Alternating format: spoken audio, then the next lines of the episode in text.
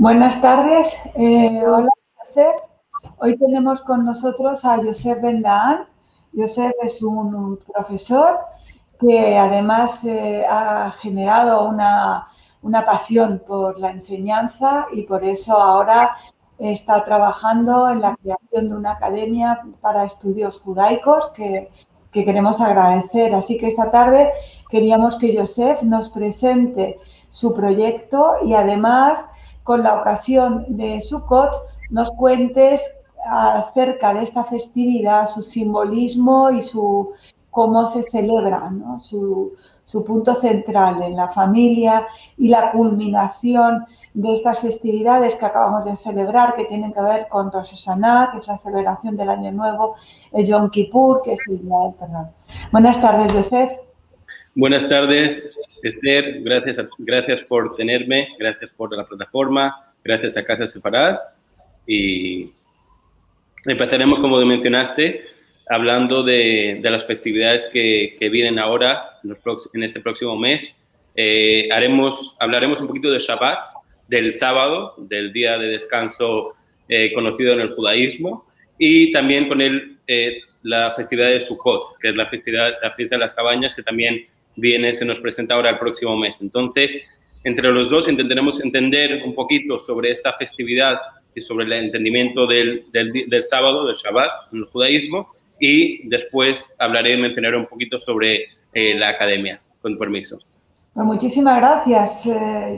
Ha señalado el sábado como un punto esencial y me parece que es cierto porque tiene una, una importancia enorme en la, en la culminación de la semana, ¿no? Es el día del descanso, que es un descanso también espiritual y que además es casi como uno de los derechos del trabajador esenciales de nuestra sociedad actual. Correcto, entonces uno de los puntos más importantes que has mencionado bien, Esther, es que para nuestros oyentes y los que nos están viendo, es saber que en el judaísmo, a diferencia del cristianismo, el Shabbat, el, Shabbat, el sábado, el día de descanso judío, se, se celebra el sábado eh, no, y no el domingo, ya que en el, judaísmo, en el calendario hebreo, la semana empieza del domingo y no del lunes. Y es por eso que el séptimo día, el día de descanso, eh, va a ser el, el sábado eh, y no el domingo, ya que el domingo ya se, considera el primer día de la semana. Sí, bueno, me parece eso, esa señal muy importante porque nosotros celebramos la culminación de la creación el cristianismo quiere celebrar como una nueva era, como decía Frank Rosenfeld, y por eso señala el primer día de la semana. Es curioso, ¿no? ese cambio. No deja de ser que a su vez también se celebra un día ¿no? de, descanso en todas las sociedades actuales. Correcto. Dicho eso, tenemos que añadir que eh, el Shabbat, el sábado, se celebra eh, según lo que es escrito en la Biblia. La razón es porque Dios descansó, por eso nosotros eh, también tomamos ese descanso. Entonces, no nos va a dar tiempo en entrar en, entender mejor qué quiere decir que porque Dios descanse nosotros también, acaso es copiar a Dios, sino es más un entendimiento de decir, dar fe, dar testimonio a la, creación, a ese, momento que Dios descansó. Y es por eso que nosotros también eh, para dar testimonio a ese, descanso, a esa creación entera. Por eso también el judaísmo le da tanto énfasis al sábado y a ese día de descanso. Tampoco nos va a dar tiempo mucho para entrar en, entender mejor el testimonio. ¿Ya acaso Dios necesita nuestro testimonio o es nosotros que necesitamos el testimonio de Dios? Pero lo dejaremos por ahora como una, como una relación mutua ¿no? Un pacto que hay entre los dos, donde el entendimiento es que a través de eso pues nosotros damos fe a, esa, a la creencia. ¿Y, qué señalas del sábado como, como más importante? ¿no? ¿Cómo se celebra tradicionalmente una familia eh, eh, tradicional el sábado? Claro, muy buena pregunta. Entonces, cuando llegamos al sábado, es importante que en la Biblia eh, menciona el tema de, de, no hacer ninguna acción creativa. Y, ahí tomo la parte de digo una acción creativa porque acciones se hacen. Una persona que está eh, también se mueve, hace cosas, entonces eh, eh, una persona puede hacer acciones, pero sin embargo, cuando llegamos a acciones creativas, ahí ya, que son 39, con, sus, con otras acciones que vienen después de ella, que se derivan de esas 39 ya no se pueden, no se pueden hacer. Ya eh, los textos eh, religiosos hablan de que no se pueden hacer esas acciones. Y la razón es, como mencionaste anteriormente, es que la idea del sábado, más literalmente, eh, más allá de lo literal, es que es el día de descanso, ¿no? Un día que tomamos de reflexión, de descanso de lo hecho esa misma semana y por eso cualquier acción que es de crear no se debe hacer, ya que a eso pues una persona está haciendo una pausa y no está descansando como debe ser. Preguntabas de qué manera eh, en una casa tradicional van a celebrar el Shabbat. Entonces, como muchos, a lo mejor de los oyentes y los que nos están viendo, van a saber que eh, en muchos casos eh, tenemos el Kiddush, donde también representamos y explicamos un poquito el valor del Shabbat cuando levantamos esa copa que está que aparece ahora en la pantalla y, y decimos las bendiciones sobre el vino y con eso aceptamos sobre, sobre nosotros el, el, día de descanso y es una, de las maneras que entra ese, ese día, que empieza por la noche, de nuevo en el judaísmo también eh, empieza, se empieza de la noche y por eso una vez que, que aparecen las estrellas ya ahí ya decimos este rezo. Y por eso muchas familias es también una idea de estar en un día de familia, un día de, de, reflexión, como mencionamos anteriormente, y por eso eh, es tan aceptado, por decir así, entre todos los judíos el día de Shabbat, eh, ya que es un día de nuevo que hoy en día lo vemos sobre todo donde tenemos, estamos tan ocupados con el teléfono, con el ordenador, con demás, y sin embargo llega un momento ¿no? donde ponemos pausa todo y nos sentamos sobre la mesa, por fin tenemos una charla familiar, tenemos una charla con amigos, con compañeros y demás. Entonces, vemos cuán, cuán importante es eso, sobre todo en una generación donde estamos siempre pues en nuestra rutina, ¿no? Cada uno con la suya y al final pues por fin llegamos un día que podemos estar en familia y por eso es tan importante. Sí, gracias, Joseph. Hay algo que a lo mejor nuestros oyentes no saben, que es cuando decimos sábado, cuándo empieza y cuándo acaba. Claro, por eso mencionaba que eh, en el sábado empieza una vez que salen las estrellas el viernes por la noche, ya que hemos dicho que en el judaísmo empieza, se empieza por la noche y por eso el viernes por la noche ya empieza lo llamado el día sabático, el Shabbat, y va a salir igualmente, va a acabar, su finalización es también el sábado, una vez por la noche, una vez que salen las estrellas, nuevamente tenemos esas 24, más o menos 24 horas, que ese es el día de descanso, y ya de nuevo en el judaísmo, domingo, y como vemos en Israel, no hay descanso y ya el domingo es día, un día, empieza la semana. Así que eso es más o menos la idea, digamos, eh, del, del, Shabbat, del día de descanso. Mencionabas cuáles son las maneras de, de, celebrar o de pasar en ese día. Entonces, es importante saber que la pregunta de qué hacemos en el Shabbat, en ese día de descanso, eh, y también la pregunta qué hacemos ese día de Sukkot, de la fiesta de las cabañas, es aquí una pregunta que nos va a definir también eh, lo, que, lo que nos pide el judaísmo hacer. ¿okay? Al igual, esta pregunta de qué es el Shabbat o qué es el judaísmo nos va a llevar al mismo punto. ¿Qué quiero decir con esto? Por ejemplo, eh, se va a basar en la pregunta si creemos que el judaísmo es una religión o creemos que el judaísmo es una cultura. ¿Ok?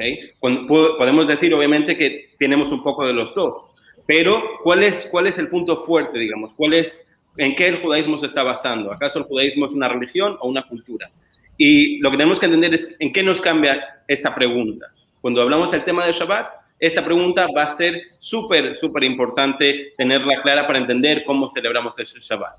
¿Por qué? Si decimos que el Shabbat, si decimos que el judaísmo, perdón, es una religión, quiere decir que tiene unas bases religiosas que hay que seguir con los textos y por eso el Shabbat se debe celebrar de manera escrita en los textos y por eso eh, el Shabbat eh, va a ser un, momento donde hay que pausar exactamente de la manera, pues como decíamos antes, que no se hacen actividades, no se hacen, digamos, acciones creativas, todo lo que los textos religiosos prohíben hacer ese día. ¿ok? Sin embargo, si tomamos de la perspectiva que el judaísmo, eh, más que una religión, es una cultura, entonces aquí tenemos dos opciones. O personas que pueden creer que el judaísmo es una cultura antigua y por eso no, no debemos, no hay que seguirla y se van a dejar llevar por el modernismo y van a creer en esos valores modernos, ¿no? donde la persona es libre de, de actuar de su manera y la persona está en el centro y no Dios, o decir que es una cultura pero tiene mucho que enriquecernos y por eso muchas veces se va a tomar la idea del Shabbat como idea del día de descanso, ideal, pero sin embargo cuando llevamos a la manera, a la manera práctica de ese día de descanso, cada uno va a ver el día de descanso de otra manera. Para algunos el día de descanso va a ser quedarse en su casa, para algunos el día, y no hacer ninguna acción creativa, para algunos eh, eh, tomar el coche e ir a la playa va a ser el día de descanso también. Entonces, por eso digo que la manera que vamos a celebrar ese Shabbat se va a basar mucho en el entendimiento de lo que es el judaísmo. Y viceversa, el entendimiento de qué es el judaísmo, si es básicamente una religión absoluta o una cultura, también nos va a definir cómo creemos que habría que celebrar ese día ideal llamado Shabbat. Y aquí un punto eh, importante decir que para los que creen que el judaísmo es mayormente una cultura, hay que decir que la razón, según esa opinión, la razón eh, que el judaísmo eh, está en los textos religiosos es porque antiguamente eh, todas las culturas estaban expuestas en textos religiosos mayormente. Pero hoy en día, al haber esa diferencia entre la religión y el Estado, la religión y un Estado libre, entonces pues se puede hacer esa diferenciación de la religión y la cultura. de verdad que es muy, muy interesante. Y cuéntanos entonces algo más, ya que has introducido el tema del Sukkot, eh, ¿cómo, cómo, entiendes dentro de, ese contexto de las celebraciones la culminación con, con Sukkot? Claro, entonces, eh, para unificar el tema que estamos hablando de Shabbat con ahora mismo la festividad de las cabañas, que también es un día de festivo, y como estábamos mencionando anteriormente, antes de entrar al punto que mencionábamos, queremos decir que la razón para celebrar Sukkot se mencionan varias de ellas. Mayormente una es que ya que cuando estaban el pueblo de Israel estaba en el desierto y estaba tener, eh, en un desierto donde hay muchos, muchos peligros, estaba caminó en el desierto 40 años y en ese tiempo necesitaba protección. Esa protección es una protección divina que llega a través de las nubes, de lo que se llama en hebreo Ananekabot, y es por eso, digamos, que al celebrar Sukkot, lo que queremos mencionar eh, y recordar sobre todo es eh, esa, ese, esa, eh, esa, parte donde Dios nos está cubriendo de todos los lados, como si fuese la nube en ese tiempo que estamos en el desierto, y por eso eh, lo celebramos de esa manera, donde, donde construimos una cabaña y en eso convivimos, tenemos la obligación de no solamente pasar un rato, sino convivir en, esa, en ese tiempo eh, esas, digamos, si entramos en, los textos, aparte, de ello, otras razones que se han dado para la festividad de Sukkot es que, eh, que uno tenga en mente siempre, sobre todo estos días, que el mundo en el que vivimos es un mundo pasajero y estamos de pasajeros y no estamos por, para siempre. Y por eso cuando uno está, sale de su casa, sale de su hogar que siempre está en él y se va a una cabaña, le recuerda que uno no está en un lugar fijo y que en él todo es temporal. Entonces es una manera también de recordar que el mundo en que vivimos en él es temporal. Entonces son dos razones que no contradicen una a la otra, creo que son dos razones que son de bastantes eh, bonitas y que nos pueden explicar bien lo que es esta fiesta de las cabañas celebradas el próximo mes. Realmente es una metáfora muy, muy significativa. Estamos viendo una, una imagen de una cabaña. ¿Esta cabaña cómo se construye? ¿Cuáles son las pautas para su construcción? ¿Tiene medidas especiales o no? ¿Cuáles deben de ser sus materiales? ¿Dónde se hace? ¿La hacen familiarmente? ¿Cómo, cómo es esta cabaña? Claro. Bueno, entonces, cuando explicamos la cabaña, son muchas las reglas, pero sí podemos definir varias que son, eh, tiene que ser eh, mayormente, eh, sobre todo lo que es el tejado, tiene que ser eh, de, que no sea, que sea algo, digamos, que sale del árbol, que salga, digamos, de la naturaleza, pero a la vez que sea algo que está, que está ya desconectado también, ya que ahí entramos más en algo, una parte un poco más mística, y es que cuando eh, al estar unido a la tierra, pues también eh, puede también tener energías que no, son, que no son tan buenas y por eso tiene que estar desconectado de la Tierra. Pero a la vez, de nuevo, estamos hablando en algo que tenemos que construir, una caseta, por decir así, una campaña, que sea algo que sea demasiado eh, estable, ya, ¿no? Porque exactamente como decíamos anteriormente, en el momento que ya es demasiado estable, ya se vuelve como una segunda casa y nos quita la importancia de entender el concepto de que no estamos en este mundo para siempre y estamos en algo temporal. Entonces, siempre tiene que tener la sensación que estamos en un lugar temporal y por eso no nos permiten construir una, una cabaña que sea demasiado estable tampoco. Tiene que ser algo que tampoco es tan cómodo eh, para estar en él. Y por otra parte, interesantemente, cuando hablamos del tejado, tiene que haber unos huequitos que se pueda ver el cielo, que también, de nuevo, la explicación de ellos para que nos pueda, al, manera, al ver hacia el cielo, podemos de esa manera, pues también eh, recordar Dios y recordar el milagro que nos hizo en el desierto. ¿Y qué duración tiene esta festividad? En la duración de Sukkot van a ser eh, los siete días y luego también hay otro día llamado Shemini Atzeret, que en ese día ya es el último día, digamos, de todas las celebraciones que hemos pasado, que vamos a pasar el siguiente mes, de Rosh Hashanah, Kippur. Ahora llega la festividad de, después de eso de Sukkot y acabamos con Shemini Atzeret, que es un día aparte. Y en ese día lo que eh, memorizamos es el último día de, todas estas festividades que, que vienen juntas ese mes y es el día donde Dios eh, dice al pueblo de Israel cuán difícil es, es eh, acabar, finalizar estas festividades y cuando celebramos este último día diciendo son las últimas horas de estas festividades que nos han traído tanta cercanía hacia Dios. Y en estas festividades, esos siete días, ¿son iguales de, pues se puede trabajar o cuál es la costumbre en torno a estos días? Claro. Entonces, en, cuanto a los días, tenemos eh, los días, los primeros dos días de Sukkot, que es fuera de Israel, que son días llamados Yom Tov, con, que son muy parecidos a lo permitido y lo prohibido el día del sábado, donde no se hacen acciones creativas, sino uno se enfoca en la festividad y en el descanso y en el rezo. Y los demás días ya se vuelven días llamados Moed, que quiere decir que son días de festivo, pero a la vez son días eh, de rutina. ¿Qué quiere decir? Ahí es donde puede ser, eh, puede dar un poco de, confusión y la idea es que por una parte eh, en ese día los rezos van a ser rezos de festivo, rezos especiales, la ropa van a ser de, festivo, pero a la vez se entiende que, la persona no va a poder estar todos los días estando de festivo y hay personas que tienen que salir a, a, sus, a, a su rutina y por eso se permiten hacer más trabajos que en el sábado, más trabajos que en los días de festividad, pero son días que de nuevo siguen siendo festivos, pero hay acciones que son permitidas. Entonces, hablamos de los dos primeros días fuera de Israel, que son días de festivo completamente.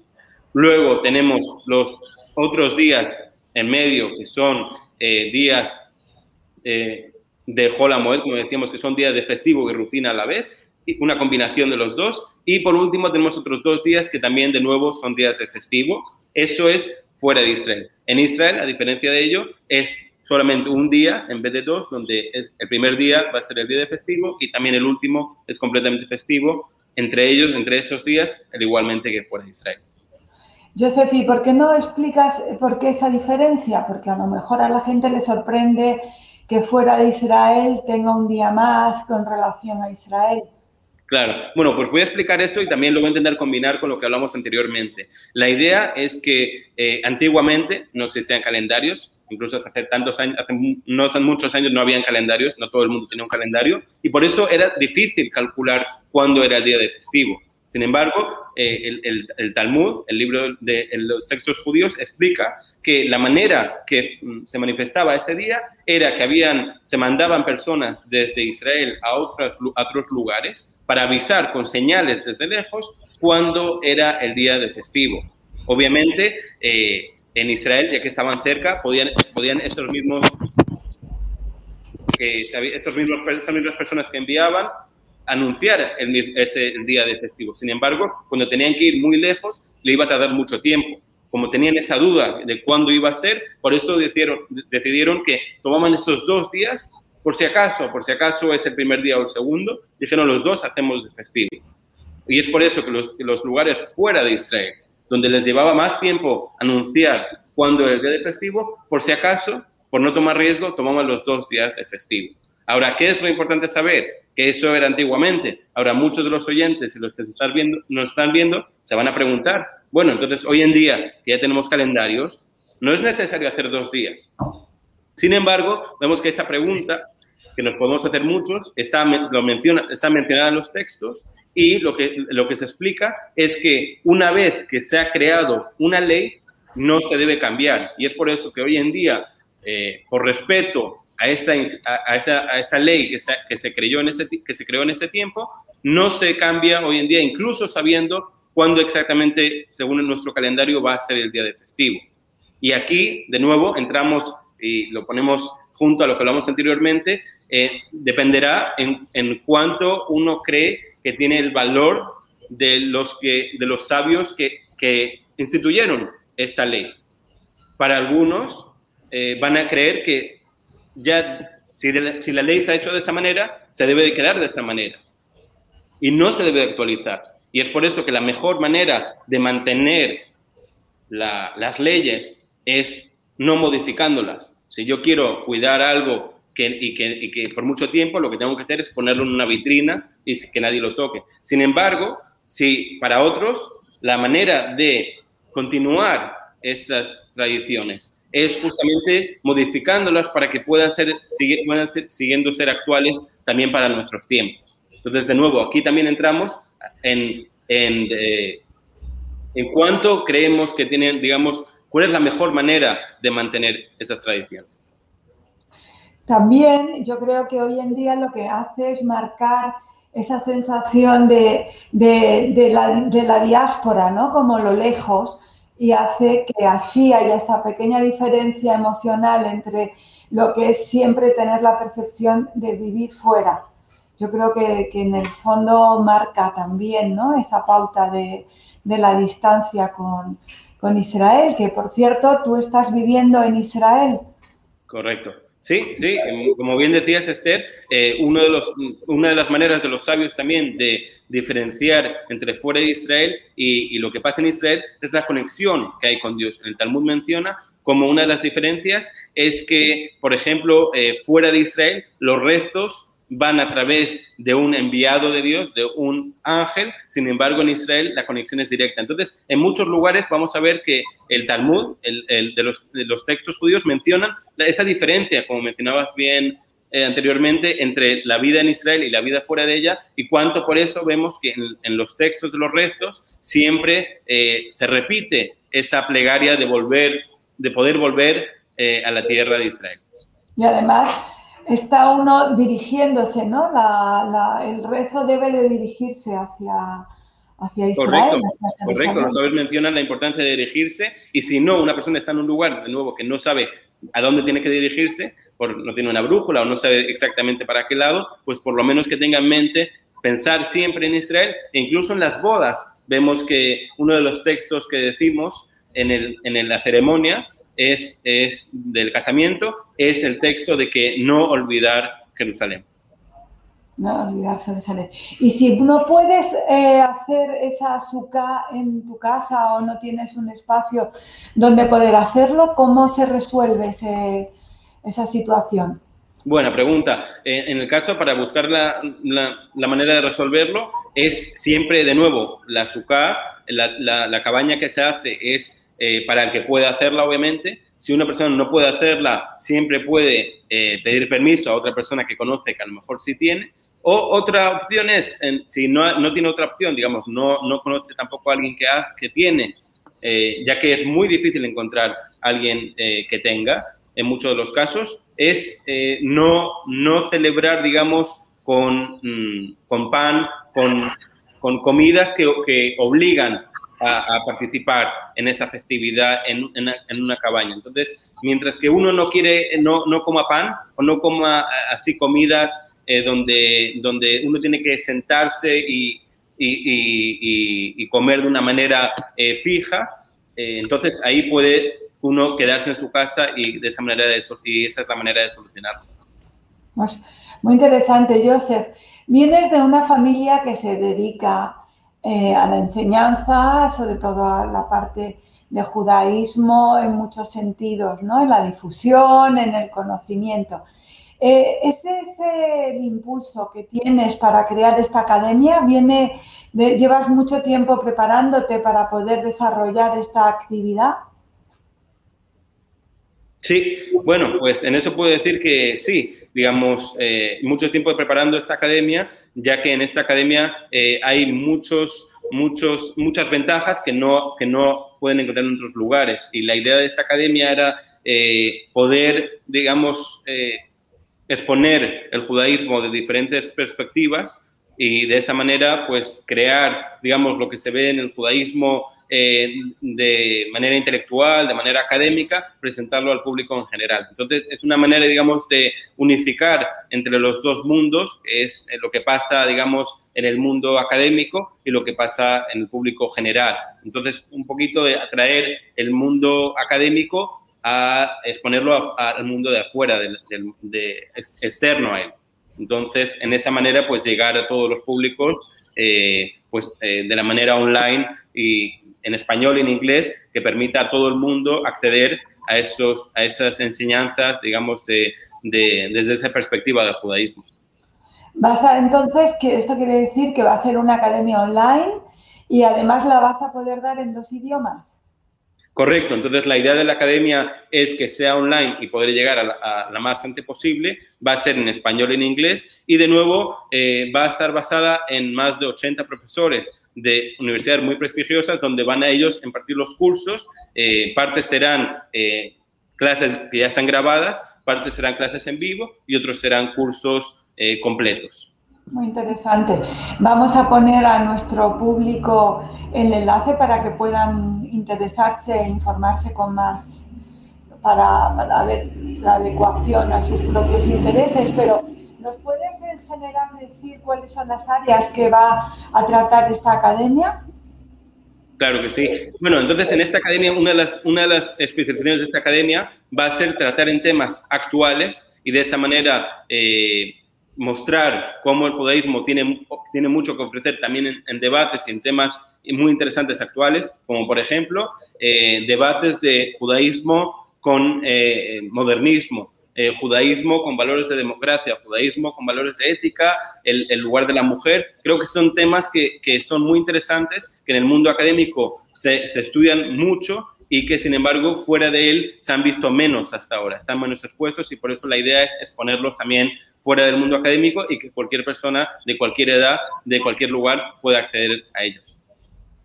Pues de verdad, Joseph, muchísimas gracias. Te deseamos mucha suerte con este nuevo proyecto. Como digo, nuestro público, nuestros seguidores podrán verlo para poder interesarse en, en esta dirección y queremos además darte las gracias porque nos has dado una introducción acerca del Shabbat, que es uno de los días importantes, que, viene marcado además por los diez mandamientos, ¿no es así? O sea, ya es algo que, desde el origen de la formación del pueblo está allí eh, marcando nuestro tiempo y además también por hablarnos del Sukkot, una festividad que estamos celebrando y que es algo importante para marcar esa metafísica de, del espacio y de nuestro lugar en el mundo. Muchísimas gracias, Joseph. Gracias, Esther. Gracias a Casa Separada por tenerme. Y de nuevo, eh, sugiero a cualquier persona que esté interesada en estos temas, pueda ver el link aquí abajo y inscribirse a ello.